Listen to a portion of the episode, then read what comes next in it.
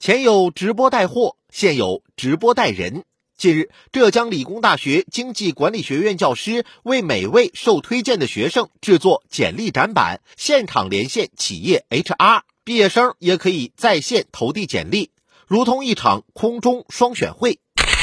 让视频令广大网友直呼羡慕，别人家大学的还是学校教师面对镜头对学生的推介，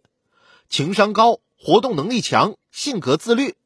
大学教师化身热情洋溢的主播，为学生求职代言，背后的细腻用心值得点赞。教师更能关注到学生身上不自知的闪光点，如伯乐相马一般激发其潜力，并进行积极引导。这不是初出茅庐的学生用一支简历所能承载的。教师以中介人身份进行推荐，不仅能更均衡地展现学生综合素质，还能让企业迅速地掌握学生特质与所需岗位进行匹配。教育数据显示，二零二三届高校毕业生预计达一千一百五十八万人，同比增长八十二万。毕业生规模的扩大，给求职者带来更大的竞争压力。不确定性和迷茫感，通过院校的初步筛选，借直播抢先促成双方沟通意向，用人单位和被推荐学生能有更好的信任基础，拓宽了资源人才输送的渠道。不止高校，近年来一些地方部门及用人单位都在积极拓展线上渠道，用情用力的推介吸纳人才。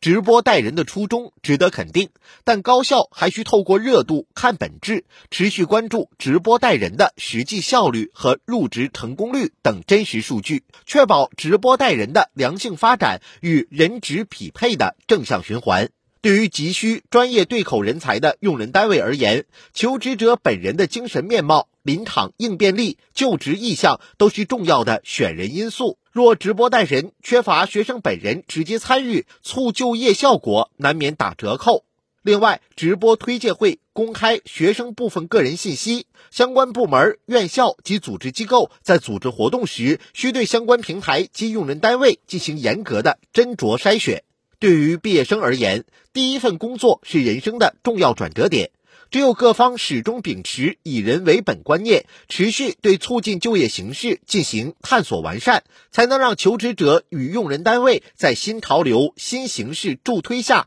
更快的相识相知。